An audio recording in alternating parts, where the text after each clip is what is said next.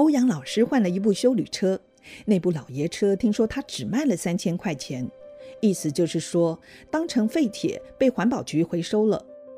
新车交到他手中那天是星期五，星期六一早他就把车子开到我家，还未停妥，就在车内朝着目瞪口呆的我说：“阿宝，要不要出去兜兜风啊？”我没有立刻回答，因为前座有一位漂亮的小姐，她从车窗伸出手朝着我打招呼：“嗨，阿宝，你好啊！怎样，帅吧？”欧阳老师下车后，双掌全开，侧着身子跨出马步，双手在车旁摇动着，活像个广告女郎在介绍新奇产品。老师帅哦，要不要一百万啊？我也学起老师，伸出双掌，侧着身子跨着马步，双手在车旁摇动着。没有啦，最便宜的还不到六十万。老师神采飞扬地说：“来，跟你介绍一下林小姐。”阿宝你好，林小姐一脸笑盈盈的。欧阳老师一直跟我说你很聪明，很懂事，果然没错。师母您好，不知道从哪里来的傻劲，我很自然的就喊了一声师母。什么？你刚刚叫他什么？老师手里抓着几包不知道是什么东西，听我这么一喊，他吓了一大跳，手中那几包东西还差点就掉到地上。小子，嘴巴这么甜，算是没有白疼你喽。林小姐虽然脸都红了起来，但还是笑得很开心，跟着我走进屋内。老师带来好几袋小包装的米，跟阿妈说，这是我在邮局当局长的哥哥给我的。现在邮局跟 Seven Eleven 一样，连米都在卖。我哥哥啊和我只有一张嘴，吃不了那么多了。白米又不能放太久，你们负责帮我吃掉。谢谢老师，老师说的头头是道，但是我知道这是他自掏腰包买来送给我们的。怎样，要不要出去兜兜风啊？我们跑一趟盐山公路，好不好？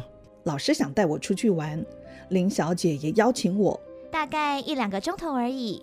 如果你不放心弟弟妹妹，把他们一起带出来，好不好啊？哦，不行，阿公阿妈出门前有交代。今天我不能出去，下次好了，谢谢老师。我板起脸孔跟他们撒个谎，因为我已经是大人了，我知道这个时候怎么可以当电灯泡呢？秋冬的盐山公路诗情画意，老师，您一路慢慢开，别赶路，记得常停下车，摘朵花别在它的秀发上。您一定要找一片空旷的原野，停下车，牵着林小姐的手，漫步绿草间。如果听到银铃般的叮当鸟鸣，记得抬头仰望，因为云雀在半天吟唱。老师，拜拜；师母，拜拜。我堆满笑容，伸长着手，朝着驶出我们家门前空地的车子轻盈的摆摆手。太阳西斜。渐渐投向远方海边的怀抱，斜照的日光参揉在徐徐的微风中，把我脚下的土地染成一片燃烧般的金黄色。露在路上的片片阳光，还有那掠过树梢的缕缕霞光，交织成漫天缤纷，洒落在老师那部徐徐离去的银白车子上。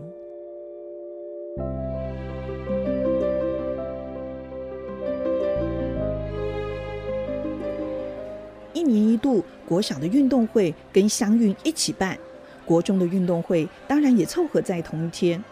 一向包办考试成绩后段排名的子阳，总算在运动会时有了上台领奖的机会了。他拿下国小中年级跳远冠军，得到一个奖杯和一打毛巾，但是抱回来的却是两打香皂，因为他连奖杯也不要了。连同奖杯跟毛巾，直接跟其他的得奖同学换了两打香皂。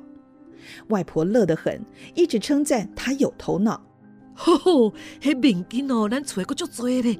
啊，迄个奖杯吼，又不能够当盘子来用，啊，那给阿公当酒杯吼，吼，迄找不到钱买酒啦。啊，萨文哦，大家都用得到啦。我在家里整理网球拍。准备下午跟欧阳老师联手痛宰其他高手，子阳把香皂交给外婆后，就带着两只狗往村里走。不到十分钟，就看他跟那两只狗兴高采烈地跑回家。他跑得气喘吁吁的，却乐得大呼大叫：“ 爽啊，好爽哦！”两只狗也是乐不可支，绕在他身旁不断的狂咬。我看见他的裤袋中插着弹弓，问他是不是又去打斑鸠。他神秘兮兮的摇摇头，自己则是笑得喉咙都快沙哑了。这次乡运网球赛，我跟欧阳老师又是报名成人双打，一样是找不到对手。虽然没有奖金，但是奖品也不少。欧阳老师照样把奖品通通送给我。这次相运，每个教职员都忙得很。阿宝，改天我们再到牛肉店庆祝，好不好？我咧嘴一笑，笑得很开心。老师，你跟林小姐结婚那天，我们才一起庆祝，怎么样啊？嘿嘿，好小子，告诉你有希望啦！老师笑得嘴巴几乎可以塞进一颗网球了，拿起球拍敲敲我的屁股。我们师徒两人同声笑得乐呵呵。当天晚上，阿兰跟我说，子阳上台领奖的时候，是校长颁奖给他的。校长一副臭脸，连拿奖杯给子阳时，也只是用一只手随随便便递过去。他瞧不起子阳。我当然清楚，校长对我也是一向如此。那子阳有没有发觉？怎么会没有？阿兰突然莫名其妙的笑到捧着肚子。子阳听到笑声，探头进来瞧个究竟。阿兰笑得几乎上气不接下气。校长室靠围墙这边的玻璃呀，今天下午几乎全部被打破了。本来是可以全破的。子阳知道阿兰现在说的就是他下午干的好事，跳出来解说：“我算错了，石头少带了几个，想从地上找石头却找不到。后来学校职员走过来，两只狗狗开始紧张，我只好放弃了。”你是怎么算的？我心里有谱了，他一定是算错了。我知道校长室靠围墙这边的玻璃一共是二十片，我还以为四乘五等于九哎。子阳说的理直气壮，越讲越大声。这能怪我吗？九九乘法才刚学。房间外传来外公的大笑声。搞死囡仔，嘛是用掠着，这个甲你卖掉，应该是有够赔啦。啊，比我看戆啦！外婆笑得快喘不过气来了。嘿，阿妈吼无读过册，嘛知影安那算？嘿，一片一片数哦，二十片的。嘿嘿，休蛋呢？啊，你趴在围墙上该瞎哦。外公突然紧张起来。我哪有那么笨呢？子阳比手画脚，房间内跟客厅里两边跑。阿公，我当然知道围墙那边有监视器啊。我是爬到对面马路的树上，要不然我带两只狗狗干什么？当然是要两边帮我把风啊。英英跟英红不知道大家在高兴什么，但也是装作笑得很融入。两人在一旁一边拉着裤子，一边仰天大笑。你们知道我打完十颗子弹才用了多少时间吗？子阳这下子得意到了沸腾点，双手凌空挥舞，咻咻咻！学校的钟声响起，我才发出第一发。钟声还在响，校长室的玻璃已经破了十个，蹦蹦蹦。外公外婆笑到几乎呛了气，两人猛咳嗽。外公突然想到校长室窗户外有铝制的保护网，喘了一大口气。小蛋呢？啊，玻璃窗外吼，啊，搁有一个一个阿鲁米保护网呢。哎，空哦，看起来搁无一个拳头大了。安尼你真正有遐准哦？当然当然。子阳双腿围蹲，双拳紧握，大吼一声：“我是大侠！”过几天，阿兰告诉我，校长室靠走廊那边的玻璃还是保持原先雾面的毛玻璃，但是靠围墙那边的窗户，虽然下面的十二块依然是毛玻璃，但是最上面八块已经换成可以看出去，从外头却看不进来的帷幕玻璃，而且校长的座位移到走廊那一侧。显然，校长准备下次有人再出手时，他可以从校长室内得知刺客的身份，而对方并不知道他已经发觉。哼，校长一定干过不少坏事，仇人一定不少。我突然回想起小学时经过校长室的疑惑：为什么校长室的窗户全部都是用不透明的毛玻璃呢？为什么不用跟我们教室或老师办公室一样的透明玻璃？是不是校长室经常有贵宾，不想让学生、老师看见？但是靠围墙那边的窗户下是花园啊，有必要全部都用毛玻璃吗？哼，一定是他在那里干过不少见不得人的坏事，不想让人家知道他的人有没有在办公室。外公这几天用铁牛车载回不少木板，一些是人家拆下来的装潢，有些是别人丢弃的家具。他拿着工具在树下敲敲打打，这边锯一段，那边挖一个洞。原来他是想在屋外多盖一个小房间。姐姐要搬家了，姐姐要嫁人啦！英英跟英红蹲在一旁看得津津有味。嘿，唔是啦，阿玲姐啊，哦，大汉啊，就要变成小姐啊，啊，以后你就要一个人睡啊。外公笑得呵呵大响。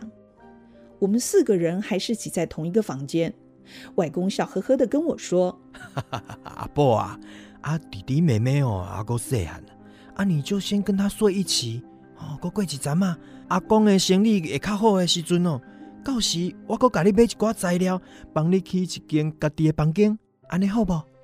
阿兰的小房间就这样用免费的材料拼拼凑凑完成。一片装了锁的木板门扉，两扇对流的大窗户，一张单人床，一张书桌。外婆还从村里的糖果玩具店要来一张偶像的海报贴在墙壁上。阿兰高兴的简直就要发疯了。他流着眼泪，从背后搂住外公，下巴靠在外公的肩膀。谢谢阿公。我这才发现，外公已经比阿兰还矮了几公分。嗯，果然如外公所说，阿兰快要变成小姐了。国小决定让阿兰跳级，直接将她送上国小六年级。这件大事轰动全村，所长还亲自带礼物来恭喜，村长也来了。一直称赞我们家的小孩子，欧阳老师当然也来家里跟外公外婆祝贺。阿兰高兴的手舞足蹈，忙进忙出，拿出平常他一直舍不得用的那个花俏玻璃杯，那包同学送给他，一直被他珍藏在抽屉里的花茶，这时已经浸泡在杯子里，恭敬地端到老师面前。老师不生惊喜，一直跟外公外婆称赞阿兰。外公外婆呵呵笑着。阿兰却是满脸通红，一脸娇羞，转身急急跨出屋子，溜回他的房间。我们得知让阿兰跳级是欧阳老师主动提出，其他老师当然同意。送交校长裁决，老师说这次校长不但答应得很爽快，还主动督促进度，太棒了！阿兰就这样跟随着我，成了欧阳老师的学生。下学期就能跟我一同上国中就读了，太棒了！姐姐明年升国中，家里国小的成绩我还是保持第三名哦。阿公阿妈放心啦，我不会再退后一名了。子阳也很高兴，外公外婆听了却是直摇头，猛叹气。但是我们总觉得那个韦鱼度校长在阿兰跳级之后，依旧对他不闻不问，而且也从没到家里跟外公外婆说点客套话。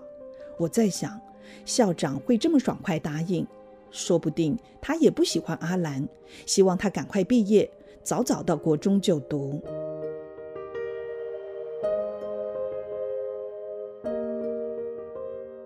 外公又做了两只弹弓，一只是用屋后的番石榴枝干做的，削出来的弹弓坚挺如铁棍，仿佛可以打下天上的飞机。另外一只则是用屋旁的龙眼细小树干做出来的弹弓，相当灵巧。子阳说他打算用这只射下蚊子。外公说这两种木材的材质最硬，不可能变形。樟树虽然很香，但是材质比较软，用久会变直。子阳大侠补给到两门轻重皆备的武器，我们桌上的动物性蛋白质的来源就更丰富了。除了偶尔吃吃斑鸠，鹌鹑也上桌了。这种大人称之为无尾鹌鹑的小鸟，平常很难抓到手。它们身形如小鸡，奔驰在田园间，两只细脚，动作飞快，一眨眼就消失在草丛中。子阳把那龙眼树枝做成的轻巧弹弓派上用场。无尾鹌鹑经常是成双的躲在草丛里，狗狗当先锋，赶起它们后，鸟儿振翅，但是它们无法凌空高飞，仿若是两个低空飞靶。子阳连发两门，咻咻，两只小鸟应声而落。不但动物性蛋白质更丰富，水果也上桌了。村外几棵野生的芒果树，到了冬天已经结实累累。以前我们都只能捡一捡掉在地上、已经几乎快腐烂的芒果来解馋。子阳带着英英和英红出征，两个小跟班站在树下，当然还要大侠帮他们调整方向，一左一右拉着一件衣服。大侠挑选一些扁平的小石片，大弹弓瞄准地部，咻的一声，扁平的小石片宛若利刃，凌空斩断地部。一整串的芒果落在两个小跟班拉扯成紧绷状态的衣服上，带回家后，我们就有吃不完的芒果。啊，迄几丛山哦，已经藤啊板啊啦！啊，别人家的山啊远哦，袂当动脑筋哦，连一个骹步哦，拢袂当踏入去哦，知影无？其实外公外婆的交代是多余的，家里虽穷，我们可不干那种事呢。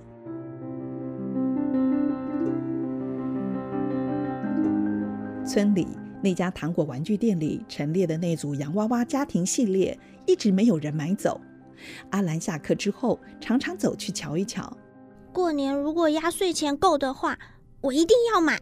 他意志坚定，还特地写下编号和特征，以免被捷足先登时，老板娘没办法帮他再订一组。阿兰被分派到欧阳老师那一班，正式跟我成了师兄妹。虽然连跳两级。但是功课不但没有落后给新同学，反而一马当先。外公外婆再也不担心他暑假之后升上国中会不会跟不上。这阵子，我总觉得阿兰的行为举止跟以前有很大的转变。他经常在镜子前一坐就是好一阵子，梳起头发来更加用心。以前衣服都是随便一抓，随性一穿就出门。最近却总是看他抓着外婆的熨斗，这边拉拉，那边扯扯，反复用心整理。阿兰煮起晚餐时更加用心，他满脸挂着愉悦的笑容。我探头看看是否可以准备开饭时，常见他在调理味道时一脸瑕疵，有时轻轻摇头，一副自责的神情，有时点点头。双手端起碗盘，眯起眼睛，一脸幸福的嗅着菜肴的香味。你在干什么？我突然出声问他。啊！他吓了一大跳，盘子差一点就掉在地上。偷看我炒菜？炒菜还怕人家偷看？你在研究秘方啊？我想阿兰大概是打算在村内开一家小食堂吧？是因为市集摆摊卖卤鲫鱼的灵感吗？还是紫阳卖斑鸠的启示，应该都是。嗯，没有啦，没有啦，准备吃饭喽。他的声音羞涩，腼腆中隐匿着丝丝欢愉，一脸通红的端着盘子走出厨房。我们家有钱让他开个小食堂吗？别说是租金，就连添购一些锅碗瓢盆都有问题。也许外公可以帮他做一些桌椅，但是其他设备呢？我不禁替阿兰暗地伤心。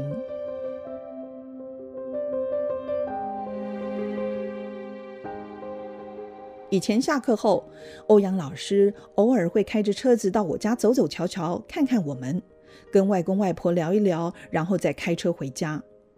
最近大概是交了这个女朋友，忙着约会，所以也有一段时间没到我们家来走走了。我很体谅。也希望老师多花一些时间在林小姐身上。我写了一段日记，写得很棒。乡公所下班时间比学校下课时间晚了一些，老师把车子开到乡公所附近，站在车旁等候林小姐下班。她踏着轻快脚步，一脸甜蜜的微笑，缓缓靠近车子。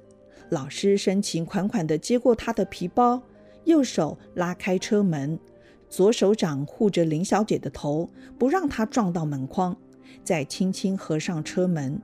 然后，老师帅气摇着钥匙，大步走过车前，准备开车。哇，这段日记写得多棒啊！我合上日记，帮三个弟妹检查一下棉被，自己也进入甜甜的梦乡。我梦见老师，梦见林小姐，妈妈的身影也走进我的梦中。她摸摸我们的头，帮我们拉好棉被，然后走向阿兰的房间。妈妈坐在床边，摸摸阿兰自己梳理的有如青春小姐的头发，脸上满是忧戚。妈妈的眼泪缓缓滑下，我突然从噩梦中惊醒。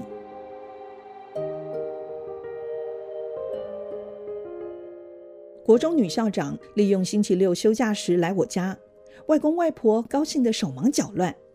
外婆拿钱叫阿兰到村里杂货店买一大罐可乐，打算要请校长喝一杯。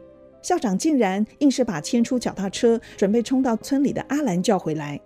子阳一脸失望，英英跟英红差一点就要哭出来，因为他们三个一听说要买可乐回来，心想能分一杯。